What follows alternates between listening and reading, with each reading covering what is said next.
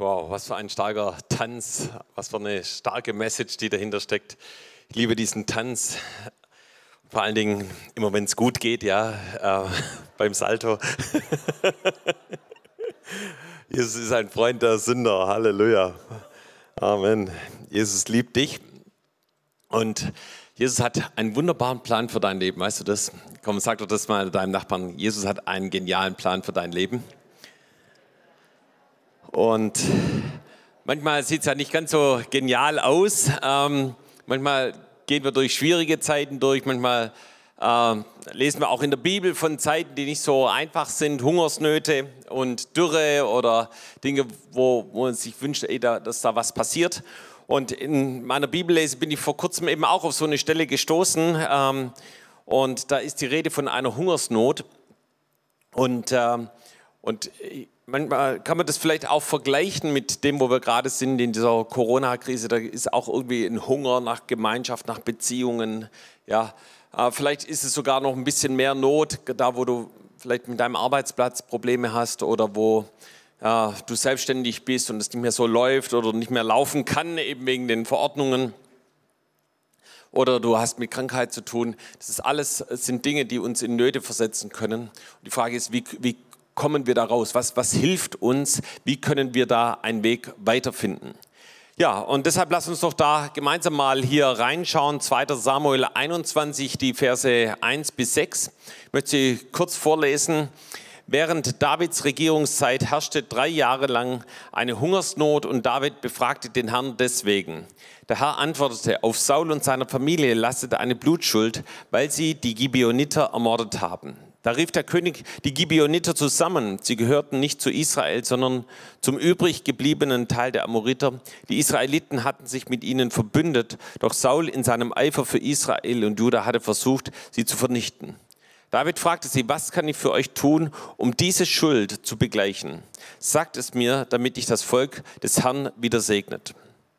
Wir wollen kein Silber und kein Gold von Sauls Familie, antworteten die Gibeoniter und haben auch nicht das Recht, Israeliten dort dafür hinzurichten.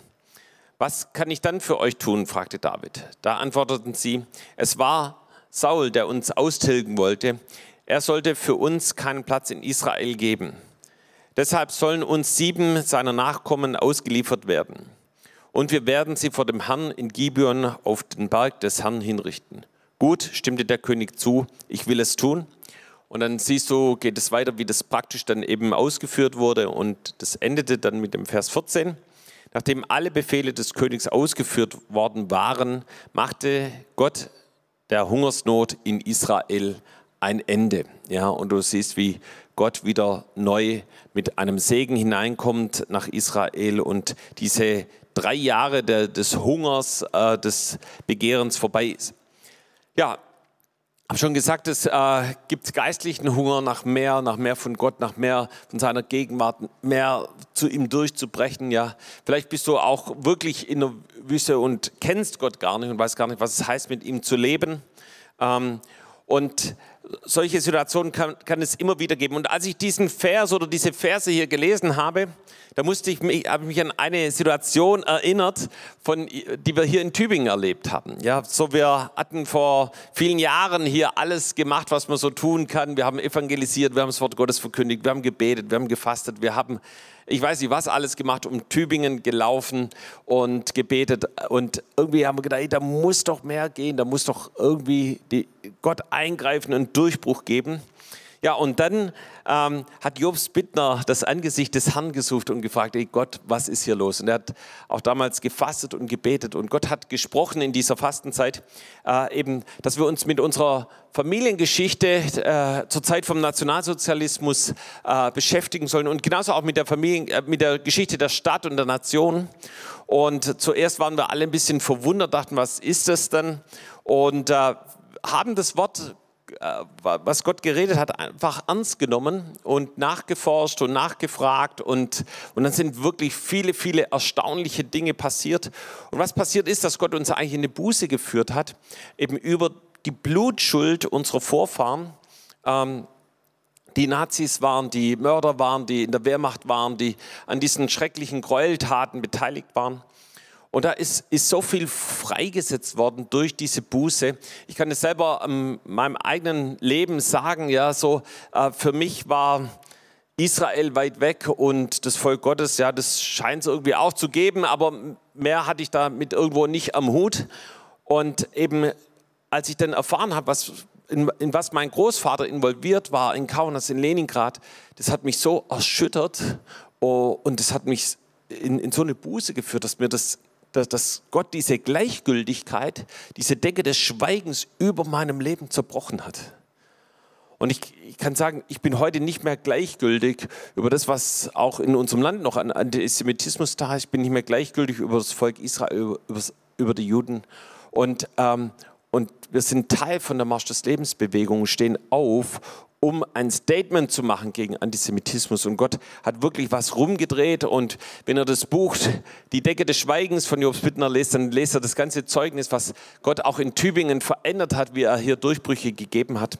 Und ihr Lieben, das passiert da, wo wir das Angesicht Gottes suchen, ja, wo wir in Zeiten von Not, in Zeiten von Dürre zu Gott kommen und ihn suchen.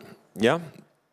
Und äh, so haben wir auch äh, Gott befragt und Gott hat eingegriffen. Und das rate ich jedem Einzelnen, da wo du äh, sagst, ey, ich brauche mehr, ich brauche einen Durchbruch. Geh zu Gott und er wird kommen und er wird eben ähm, ja, sprechen und Dinge offenbaren.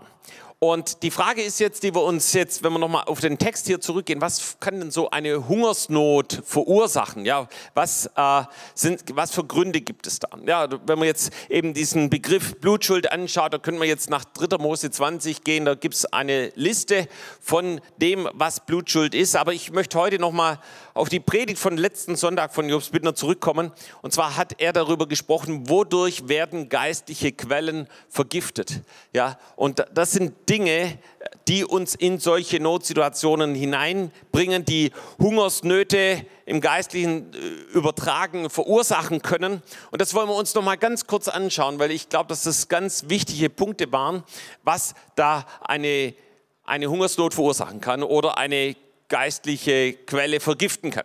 Ja, und das eine ist Leben mit noch nicht bekannter Schuld und Sünde.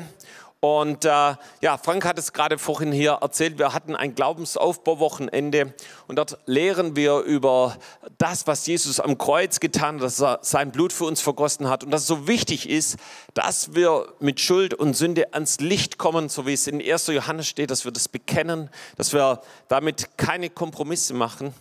Und äh, das Starke war, dass einige erzählt haben, ja, da gab es Dinge, da habe ich noch nie mit jemand drüber gesprochen. Und als ich das in der Seelsorge ausgesprochen habe, dann war das wie, wenn mir Jesus gegenüber war und wie er mir vergeben hat und wie er mein Leben, mein Herz reingewaschen hat. Und dann erzählten sie, wie so eine Freiheit in ihr Leben hineingekommen ist und wie eine neue Freude, neuer Frieden in ihr Leben hineingekommen ist. Ihr Lieben, das passiert, wenn wir Schuld und Sünde bekennen. Ja? Und ich möchte sagen, wenn bei dir, wenn du hier sitzt und du sagst, oh, bei mir gibt es auch solche Punkte, Schuld und Sünde, die ich noch nie bekannt habe, womit ich noch nie ans Licht gegangen bin, Hey, dann lass es heute den Tag sein, wo du damit ans Licht trittst. Ja, wir haben nachher ein Ministry-Team im Nachbargebäude und da kannst du hingehen und es bekennen. Oder hier, wo du über TOS TV mit dabei bist, da kannst du in den Zoom-Raum gehen und es bekennen. Und du wirst selber erleben, wie Jesus dich reinwischt, wie sein Blut kommt und dir neues Leben schenkt.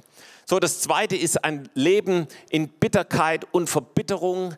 Das äh, führt auch zu Hungersnot, zu geistlichem Hungersnot. Und äh, da spricht Hebräer 12, Vers 15 davon, ja, von diesem Gift der Bitterkeit. Und Gift schadet, zerstört und es führt letztendlich zum Tode. Und deshalb ist es so wichtig, dass wir Bitterkeit und Verbitterung aus unserem Leben entfernen. Und wenn uns Menschen wirklich verletzt haben, Menschen äh, uns Dinge angetan haben, dann äh, möchte Gott, dass wir loslassen, ja, dass wir, ähm, dass wir vergeben, ja, und dass wir uns nicht darin gefangen nehmen, ja. So, ich habe letzte Woche einen Film gesehen, wie man einen Affen fängt. Und das ist so ein uraltes Beispiel, aber es war so lustig, kann ich euch sagen. Ja, hat einer ein Loch gemacht in einen Dreckhügel und ein paar Körner reingelegt und der Affe war so neugierig, er fasste mit seinem Arm rein, machte die Faust, ja, und dann war er gefangen und der andere konnte einfach hingehen und ihn abführen, ja. Und das, das ist, wenn Bitterkeit, Unvergebenheit in unser Leben ist. Das nimmt uns gefangen und Gott möchte, dass wir loslassen, dass wir freigeben, hey, und dann werden wir frei von diesem Gift, ja, und haben neues Leben. Amen. Gut, dann kommen wir zum dritten. Das ist Leben im inneren Widerstand zu dem Wort Gottes. Ja, hey, ähm, ich bin so dankbar für das Wort Gottes und ich bin dankbar, dass wir hier viele klare, eindeutige Ratschläge bekommen, wie wir unser Leben leben können. Und Jesus sagt es auch, dass wir kindlich glauben sollen, dass wir das Wort kindlich annehmen. Und da, wo wir das kindlich annehmen und umsetzen, ey, das hat so eine Power, so eine Kraft, dass es uns aus jeder Not heraus äh, buxiert ja, und uns in seine Fülle hineinnimmt. Ja, und das vierte ist das Leben mit okkulten Bindungen und Belastungen. Auch das führt zu äh, einer Hungersnot, kann zu einer Hungersnot führen, zu äh, geistlichen Quellen, die vergiftet werden. Was bedeutet das? Wir verfehlen unser Ziel, wenn wir anstatt dem Schöpfer, anstatt Jesus die Schöpfung anbeten. Ja, wenn es irgendwelche Dinge gibt, die sind äh, so wichtig für dich, das ist äh, wichtiger als alles andere. Oder du eben an, diesen, an diese Orte gehst oder Punkte gehst und sagst, ja, da möchte ich Orientierung, Wegweisung und so weiter bekommen. Ähm, das ist direkter Götzenkult, aber genauso auch Astrologie, Horoskope, Wahrsagerei, Zauberei, Hexerei, Okkultismus, New Age und solche Dinge. Ähm, da beten wir oder rufen eben nicht den Schöpfer Jesus an, sondern die Schöpfung eben das, was er hervorgebracht hat. Und es gibt eben im übernatürlichen Bereich nur zwei Quellen, aus denen man schöpfen kann. Entweder du wendest dich direkt an Jesus, an den lebendigen Gott, oder eben an finstere Mächte. Aber Gott verbietet uns, den Kontakt mit diesen Mächten der Finsternis aufzunehmen, denn er möchte Wunder in unserem Leben tun. Sag mal zu deinem Nachbarn, Jesus möchte Wunder in deinem Leben tun. Ja, und deshalb die Herausforderung, eben uns von diesen vier Punkten zu trennen und wirklich zu sagen, wir möchten raus aus jeder Hungersnot. Ja, wir gehen zurück nochmal in unseren Text hier mit den Gibeonitern. Ich habe da mal ein bisschen rumgefragt ähm, und habe festgestellt, dass manche die Geschichte von den Gibeonitern gar nicht kennen. Deshalb ein ganz kurzer Rückblick. Wie ging das denn los? Es war damals bei der Einnahme von Israel, als Josua mit dem Volk Gottes nach Jericho und eben all die anderen Städte eingenommen haben. Da ist eben auch Gibeon, Gibeon, ihr seht es hier auf der Karte, das ist also in der Nähe davon auch Jerusalem. Und die haben irgendwie sich das ausgerechnet, also wir sind auch bald dran, ja, und Josua und das Volk Gottes, die waren da rigoros, die haben wirklich die ganzen Städte vernichtet. Und dann haben sie sich was überlegt, ja, das waren also so ein bisschen Schlitzohren, die haben gedacht, okay, komm, wir, wir äh, verkleiden uns, wir ziehen alte Klamotten an, nehmen trockenes Brot und äh, alte Weinschläuche mit und gehen so zu, zu Josua zu den, und, und sagen, wir kommen von weit her, um, äh, wollen Frieden schließen und so weiter. Und äh, Josua hat dann nicht Gott befragt, so wie David, wie es hier in unserer Geschichte steht, sondern hat sich einfach die Story angehört und dann eben mit den anderen Ältesten entschieden, okay, ähm, wir schließen Frieden mit euch, wir machen einen Bund mit euch, ihr könnt einfach bei uns sein.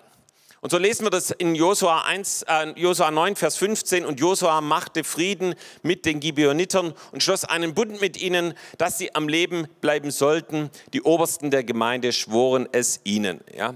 Und dann wurden sie ein paar Verse weiter zu Holzhauern und Wasserschöpfern für die Gemeinde äh, und den Altar des Herrn eingesetzt. Ja, das heißt, sie äh, lebten eben mit dem Volk Israel. Äh, es kam dann ziemlich schnell heraus, dass sie da eben gelogen haben, dass sie betrogen haben. Aber der Bund, den Josua und die Obersten mit ihnen geschlossen haben, der stand fest. Und als ich das nochmal gelesen habe, wurde mir nochmal so klar, wie, wie wichtig Gott ein Bund ist. Ja? So, wenn wir mit Gott einen Bund schließen, zum Beispiel auch der Ehebund, das ist Gott total wichtig. Der wird dann nicht einfach über den Haufen geworfen, sondern der steht erstmal fest. Und so stand dieser Bund mit den Gibeonitern fest zu Josuas Zeiten, zu den Zeiten der Richter, Zeiten von Samuel, auch bei Saul und dann kommen wir ja jetzt hier zu David. Und, ähm, und David eben hat Gott gefragt, was ist los? Und Gott sagte eben, das hat eben mit der Blutschuld an diesen Gibeonitern zu tun. Und was ist passiert? Saul hat in seinem Eifer eben versucht, die Gibeoniter zu vernichten. Ja. Und, und, und das, damit hat er den Bund Gottes verletzt, den damals Josua und die Obersten mit, mit ihm geschlossen haben. Das war Gott so wichtig, dass er gesagt hat, ey, das geht so nicht. Und deshalb kam diese Hungersnot und David sagte dann eben, was können wir tun? Wie können wir damit umgehen? Und, ähm, und die Frage ist also, was hat David damit gemacht? Ja. Und wir haben es ja schon gelesen, also sieben Männer aus der Nachkommenschaft äh, äh, Sauls mussten sterben.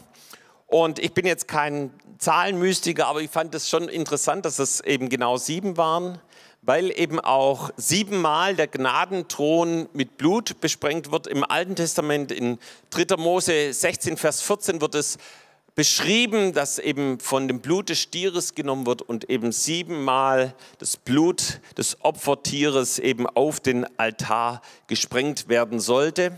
Ja, und, äh, und genauso lesen wir eben, dass auch siebenmal das Blut Jesu vergossen wurde. Da werde ich nachher nochmal äh, genauer darauf eingehen und das eben auch sieben Bedeutungen hat, wie wir das für unser Leben anwenden können und einsetzen können. Ja, und äh, was dabei wichtig ist, ist, dass wir das Blut Jesu für uns in Anspruch nehmen. Ja, ich möchte das noch mal ganz kurz an dem Beispiel von Pessach äh, erzählen. So da wurde ja auch ein Lamm geschlachtet, als das Volk Israel auszog aus Ägypten und bei der letzten Plage wurde die Erstgeburt umgebracht. Und sie sollten ein Lamm schlachten, jeder Haushalt, und eben das Blut an die Türpfosten ähm, streichen. Aber es reichte nicht aus, dass sie einfach nur ein Lamm geschlachtet haben, dass sie das Blut irgendwie aufgefangen haben in einer Schüssel oder in einem Eimer, sondern sie mussten das einsetzen. Sie mussten das an die Türpfosten malen. Und wisst ihr, so ist es auch mit dem Blut Jesu. So, das Blut Jesu ist da. Ja, du kannst heute, du kannst es heute gebrauchen, du kannst es heute anwenden, du kannst es heute in deinem Leben einsetzen. Aber erst als sie das an die Tür gemacht haben, da hatte es die Wirkung des Schutzes, dass eben ihr Haushalt geschützt war. Und so ist es auch in unserem Leben, wenn wir es einsetzen, wenn wir unsere Sünde bekennen, wenn wir unser Leben ins Licht Gottes stellen, ja, dann empfangen wir 100% Vergebung. Okay, wie können wir jetzt das Blut Jesu in unserem Leben einsetzen? Und da gehen wir auf eine ganz zentrale Stelle aus der Offenbarung 12, Vers 11. Und da heißt es, und sie haben ihn überwunden durch des Lammes Blut, durch das Wort ihres Zeugnisses und haben ihr Leben nicht geliebt bis hin zum Tod. Und hier in der Offenbarung lesen wir von einem endzeitlichen Kampf, ja. Und zwar der Kampf, wenn hier steht, sie haben ihn überwunden, ist es ein Kampf mit Satan selber, mit dem Teufel, mit dem Verkläger der Brüder, so wird er einen Vers vorher bezeichnet. Und äh, wie haben sie überwunden? Sie haben überwunden durch das Lammesblut, ja, und dann eben durch das Wort des Zeugnisses und damit, dass sie ihr Leben nicht geliebt haben bis hin zum Tod. Das heißt, sie haben hier einen, einen Lebensstil gelebt der Hingabe. Und Derek Prinz schreibt über diesen Lebensstil und direkt auch über diesen Vers, sie waren, wenn man es auf einen Punkt bringt, hingegeben, total hingegeben. Das sind die einzigen Christen, die Satan wirklich Angst einjagen, Christen, die total hingegeben sind. Das heißt, sie haben sich entschieden, der Wille Gottes und im Willen Gottes zu leben, ist uns wichtiger als unser eigenes Leben. Und wenn es uns, selbst wenn es uns den Tod kostet, möchten wir wirklich im Willen Gottes sein.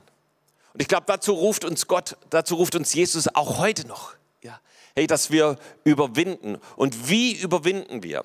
Ja. Einmal in, diesem, in de, dieser Lebenshingabe, aber was bedeutet es, mit dem Blut des Lammes zu überwinden? Was bedeutet es, mit dem Wort des Zeugnisses zu überwinden? Und ihr Lieben, da gibt es ein, ein, eine powervolle Aussage und zwar, dass wir das Wort nehmen und zwar das, was das Wort Gottes über das Blut des Lammes sagt und dass wir das verkündigen, dass wir das proklamieren, dass wir das aussprechen. Das gehört mir. Und äh, damit überwindest du allen alle Angriffe des Freundes. Ja? Wir überwinden Satan, indem wir persönlich darüber Zeugnis ablegen, was das Blut Jesu dem Wort Gottes zufolge für uns tut. Ja? Was das Blut Jesu für uns tut. Und das wollen wir uns jetzt nochmal genauer anschauen. Und äh, wir wollen uns anschauen, die siebenfache vergossene Blut Jesu. Ja, so, es gibt sieben Orte, sieben Punkte, an denen Jesus sein Blut für dich und für mich vergossen hat. Und das hat genaue Bedeutung. Wir gehen das kurz durch. Zuerst hat Jesus in Gethsemane äh, gebetet und wir lesen dann in Lukas 22, Vers 44, dass er rang mit dem Tode und betete heftiger und sein Schweiß wurde wie Blutstropfen, die auf die Erde fielen. Boah, was war das für ein Gebet? Ja, wir wissen, dass Jesus gebetet hat, wenn es dein Wille ist, lass diesen Kelch an mir vorübergehen. Aber nicht mein Wille, sondern dein Wille geschehe. Da siehst du selber die Hingabe, die Jesus an den lebendigen Gott hat. Er hat sein Leben selber in die Waagschale geworfen. Er ist uns vorangegangen. Und da hat er sein, sein, es war der erste Ort, an dem er sein Blut vergossen hat. So, das zweite war, als Jesus ins Gesicht geschlagen wurde. Da gibt es eben zwei Stellen. Ihr seht es hier in Johannes 18, Vers 22, Lukas 19, Vers 3. Sie schlugen Jesus ins Gesicht. Auch da hat Jesus sein Blut für uns vergossen. So, wir lesen, dass Jesu Bart wurde ausgerissen. Auch das hat Blut verursacht. Jesaja 50, Vers 6. Dann die Geißelung Jesu. Wisst ihr, Jesus wurde ausgepeitscht. Das heißt, mit 39 Peitschenhieben und diese Peitschen, das waren nicht einfach nur Seile, sondern da hingen scharfe Knochenstücke dran, die sich in den Rücken Jesu eingegraben haben und dann wieder rausgerissen wurden. Das heißt, sein Rücken war zerfetzt, da floss Blut. Das hat Jesus für dich und für mich getan. So, wir lesen weiter in Matthäus 27, Vers 29, dass Jesus eine Dornenkrone aufgesetzt wurde. Und äh, äh, ich lese es hier mal ganz kurz vor. Und sie flochten eine Dornenkrone und setzten sie ihm aufs Haupt. Ja. Und dann lesen wir im Vers 30, und sie spien ihn an und nahmen das Rohr und schlugen damit auf sein Haupt. Ihr Lieben, das waren Dornen, die mit langen Stacheln, ja, und die waren auf dem Kopf von Jesus und sie haben zudem noch draufgeschlagen und es hat sich eingegraben in seine Haut und Jesus hat auch da sein Blut für dich und für mich vergossen. Dann bei der Kreuzigung, Johannes 19, Vers 18, gibt es auch in jedem Evangelium Stellen dazu, ja, wurde Jesus ans Kreuz genagelt. Sie kreuzigten ihn. Damit hat, wurden die Nägel in seine Hände und in seine Füße geschlagen. Und auch da vergoss Jesus sein Blut für dich und für mich. Und zu allerletzt in Johannes 19, Vers 34 lesen wir, einer der Soldaten stieß mit einem Speer in seine Seite und sogleich kam Blut und Wasser heraus. Das heißt, bis zum Schluss hat Jesus sein Blut für dich und für mich vergossen. Interessant, dass es sieben Punkte sind. Genauso wie eben siebenmal der Altar besprengt wurde. Und genauso eben auch wie hier bei David eben sieben Männer gestorben sind. Und äh, wir wollen uns jetzt im nächsten Punkt mal anschauen, was hat das für eine Bedeutung. Und ich möchte dir sieben Bedeutungen aus dem Wort Gottes für das Blut des Lammes vorstellen. Und äh, hab einen Vers bitte im Hinterkopf. Und das, sie haben überwunden durch das Blut des Lammes und das Wort ihres Zeugnisses. Und du kannst diese Bedeutungen dir aufschreiben, du kannst die Folie abfotografieren, wie auch immer du das machen möchtest. Du kannst sie zu deinem persönlichen Bekenntnis machen sagen, das gehört mir, ich bekenne, ja, äh, nach dieser Bibelstelle, das, das und das mir gehört. Und ich kann dir sagen, das hat Autorität, gerade jetzt in dieser Zeit, wo wir in, mitten einer Pandemie sind, auch, glaube ich, in einem geistlichen Kampf sind, da kannst du überwinden, da kannst du aus der Hungersnot in die Fülle Gottes hineinkommen. Okay, das, das erste, die erste Bedeutung des Blutes des Lammes ist die Bedeutung der Erlösung. Sag mal Erlösung.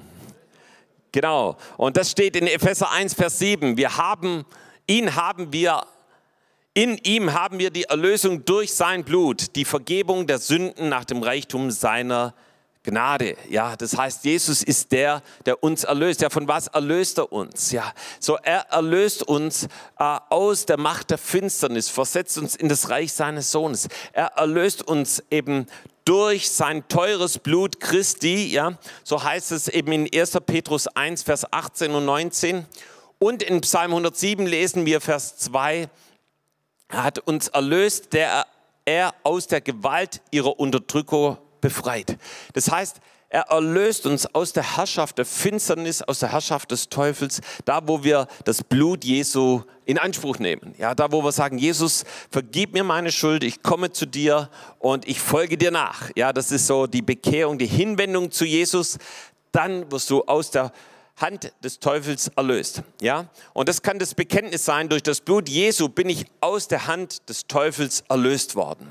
Und ich sage dir eins, wenn du das aussprichst, wenn du das zu deinem morgendlichen Gebet und deiner Proklamation machst, du wirst sehen, wie Finsternis zerbricht über deinem Leben. Ja? So, das zweite ist Reinigung. Sag mal Reinigung. Ja, 1. Johannes 1, Vers 7. Ja, wenn wir aber im Licht wandeln, wie er im Licht ist, so haben wir Gemeinschaft untereinander.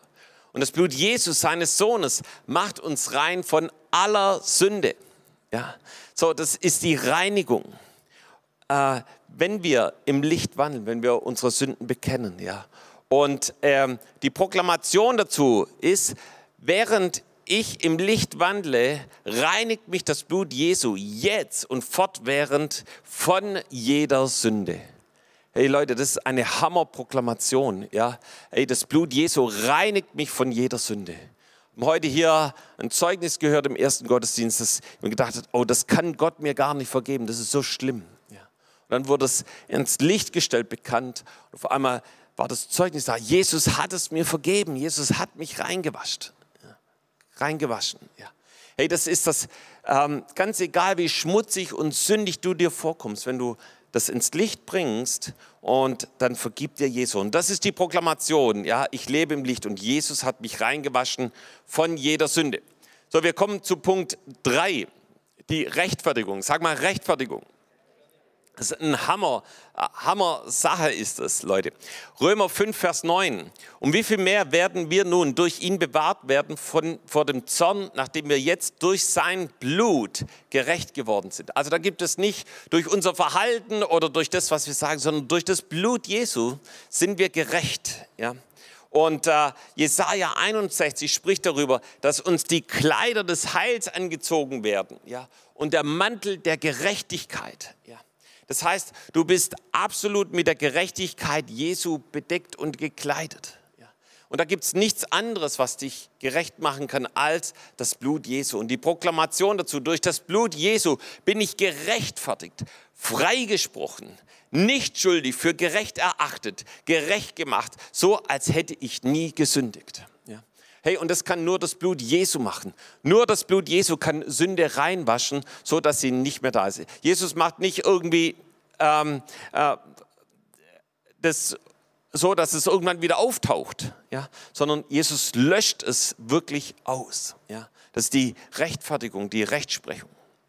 So, wir kommen zu Punkt 4, zur Heiligung.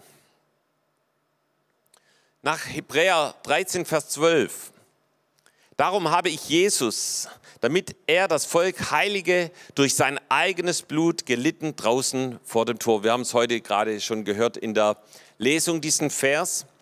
Ja, das heißt, damit er das Volk heilige durch sein Blut. Was bedeutet das? Äh, Heiligung heißt abgesondert zu sein. Ja, das heißt, ich, ich, ich bekenne nicht nur meine Sünde, sondern ich sondere mich davon ab. Ich sondere mich ab von meinem früheren sündigen Verhalten. Ja. Das, was ich bisher getan habe in meinem alten Leben, davon trenne ich mich. Ich will damit nichts mehr zu tun haben. Ich will mit Pornografie nichts mehr zu tun haben. Ich will mit Lüge nichts mehr zu tun haben. Ich will mit äh, unreinen Beziehungen nichts mehr zu tun haben, ja, sondern ich folge Jesus nach. Das ist Heiligung, ja. Und die Bibel sagt, dass wir dann mit der Heiligkeit Gottes angetan werden, ja. Ähm, und die Proklamation dazu, durch das Blut Jesu bin ich geheiligt, getrennt von jeder Sünde, abgesondert für Gott und mit Gottes Heiligkeit heilig gemacht. Wow, was für eine Aussage. Ja. Und das sagt das Wort Gottes darüber. Ja, so wie wir es heute in der Lesung gehört haben, wie, die, wie Aaron und die Priester abgesondert waren, eben um Gott zu begegnen. Ja, wir kommen zu Punkt 5. Äh, hey, das Blut Jesu gibt uns wirkliches Leben. Ja, das fängt an mit 3. Mose 17, Vers 11, denn das Leibesleben ist im Blut. Und dann geht es weiter, denn das Blut ist die Entsühnung, weil das Leben in ihm ist. Ja, Hey, und äh, darum musste, mussten Tiere geopfert werden im Alten Testament. Ja? Aber im Johannes 6, Vers 53 bis 57 steht, ja, dass Jesus, das Blut Jesu, es für uns getan hat. Da heißt es unter anderem, wenn ihr nicht das Fleisch des Menschensohn esst und sein Blut trinkt, so habt ihr kein Leben in euch. Ja, das heißt, das Leben in uns kommt nur durch das Blut Jesu. Wer mein Fleisch isst und mein Blut trinkt, der hat das ewige Leben. Also das klingt schon richtig krass, aber was ist damit gemeint? Das Blut Jesu zu trinken und das Fleisch, Blut, Fleisch Jesu zu essen heißt Abendmahl zu nehmen. Das heißt, den Wein und das Brot zu nehmen. Und, äh, und ich kann euch sagen, das ist eine der stärksten Waffen, die Gott uns gegeben hat, das Abendmahl. Und ich glaube, dass auch gerade jetzt in dieser Zeit von Pandemie sollten wir Abendmahl nehmen, auch wenn es manchmal äh, nicht möglich ist, irgendwie in Gottesdiensten oder ähm, in, in anderen Bereichen. Aber ey, wir können zu Hause Abendmahl, wir können in den Zellgruppen, wenn wir über Zoom verbunden sind, in unseren Schabbathäusern, wir können das Brot und Wein nehmen. Und wisst ihr, was da im Korintherbrief steht, so oft ihr daraus trinkt. Ja. Und wenn da steht so oft, dann dann habe ich das Gefühl, dass die das oft getan haben. Ja? Also ganz einfache Übersetzung ja, oder Auslegung. Und ich glaube, gerade jetzt in dieser Zeit sollten wir das Blut Jesu trinken und das, das Brot essen, ja, und Abendmahl feiern, seinen Sieg verkündigen und damit auch Leben verkündigen, ja. Dass wir nicht nur ein bisschen leben oder vielleicht ein Jahr länger leben oder irgendwie was, ja, sondern dass wir ewiges Leben haben. Und das ist deshalb auch die Proklamation, Jesus, wenn wir dein Blut empfangen, empfangen wir darin dein Leben, das Leben Gottes, göttliches, ewiges, endloses Leben. Amen, ja. Wow, was für eine Verheißung. Ja, das, der Punkt 6, und damit bin ich schon fast durch, ist Fürbitte. Hebräer 12, Vers 22 bis 24. Und ich lese einfach den letzten Satz hier vor. Zu dem Mittler des neuen Bundes, Jesus, und zu dem Blut der Besprengung, das besser redet als Abels Blut. Ja, so, das ist das Blut Jesu, das eintritt für uns. Ja, das für uns äh, spricht. Ja, Jesus ist im Himmel und er spricht für uns, er betet für uns, er tritt für uns ein. Hey, und das hat eine gewaltige Kraft. Und deshalb die Proklamation dazu. Danke, Herr, dass das Blut Jesu für mich im Himmel eintritt, auch wenn ich nicht beten kann. Ja, wenn wir in Situationen sind, wo es dir vielleicht gerade nicht möglich ist. Aber das Blut Jesu, das tritt für dich ein. Das schreit lauter als das Blut Abels. Und das Letzte ist, hey, wir ist was ganz Gewaltiges hier Zugang. Hebräer 10, Vers 19. Weil wir denn nun, liebe Brüder, durch das Blut Jesu die Freiheit haben zum Eingang in das Heiligtum. Das heißt, du musst nicht außen vor bleiben, sondern die Gegenwart Gottes ist da. Das möchte ich auch zu jedem sagen, der über TOS TV hier von zu Hause aus zugeschaltet ist. Du kannst genauso in die Gegenwart Gottes kommen. Jeder, der hier ist, kann in die Gegenwart Gottes kommen durch das Blut des Lammes. Ja? Und ähm, wie funktioniert das? Ja. Hey, wir bekennen das Blut des Lammes über unserem Leben. Wir sprechen es im Glauben aus. So wie es in Hebräer 10, Vers 23 heißt. Lass uns festhalten an dem Bekenntnis der Hoffnung und nicht wanken. Ja? Wir bekennen das Blut des Lammes. Hebräer 3, Vers 1, dass Jesus der hohe Priester ist, den wir bekennen, der hohe Priester unseres Bekenntnisses. Deshalb lass uns das Blut des, des Lammes und seine Bedeutung aussprechen. Und du wirst sehen, wie du ein siegreiches Leben hast. Du wirst sehen, wie du aus der Dürre in die Fülle kommst, wie du aus der Hungersnot äh, an diesen Punkt kommst, wo Gott dein Gebet erhört. Und das ist das, was Gott tun möchte. Und deshalb möchte ich es nochmal ganz kurz zusammenfassen. Äh, die sieben Wirkungen des Blutes Jesu. Ja, das ist zuerst die Wirkung der Erlösung. Jesus erlöst dich. Das ist die Proklamation der Reinigung. Jesus reinigt dich. Das ist die Gerechtfertigung, dass du gerecht bist vor dem äh, vor Jesus, ja, das ist die Heiligung, das Abgesondertsein von Sünde, ja, das ist das Leben, wirkliches Leben in Jesus, das ist, dass Gott für uns eintritt in der Fürbitte, dass Jesus für uns einsteht und es ist Zugang in die Gegenwart Gottes. Amen. Okay, lass uns gemeinsam aufstehen. Wow.